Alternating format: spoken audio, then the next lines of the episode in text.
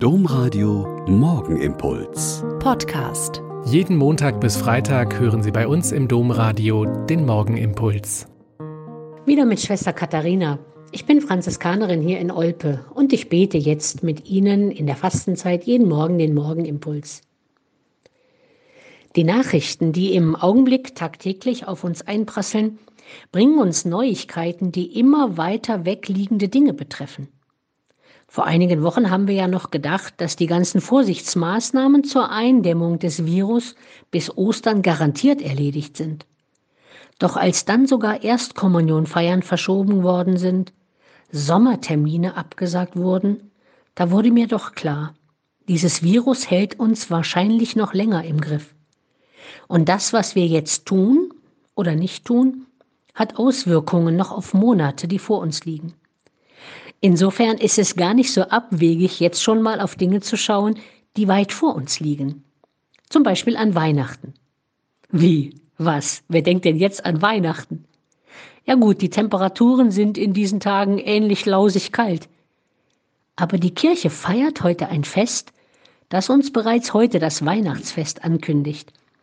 Denn heute sind es noch genau neun Monate, bis wir die Geburt von Jesus Christus feiern.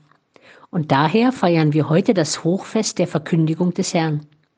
Die Älteren unter uns kennen es noch als Fest Maria Verkündigung. Im Zentrum steht diese schöne Szene aus dem Lukasevangelium, in der der Erzengel Gabriel der jungen Maria die Botschaft überbringt, dass sie, die dazu Auserwählte ist, den Gottessohn in die Welt zu bringen. Maria fragt zwar, wie das funktionieren soll, gibt aber am Ende ihr Ja zu Gottes Plan. Sie hätte auch anders reagieren können, tut sie aber nicht. Insofern ist ihre Zustimmung alles andere als nur eine Floskel. Marias Ja bleibt also nicht folgenlos. Und neun Monate später wird Jesus geboren. Gott wird Mensch. Etwas Einzigartiges unter den monotheistischen Religionen. Denken wir also heute schon an das, was noch weit vor uns zu liegen scheint.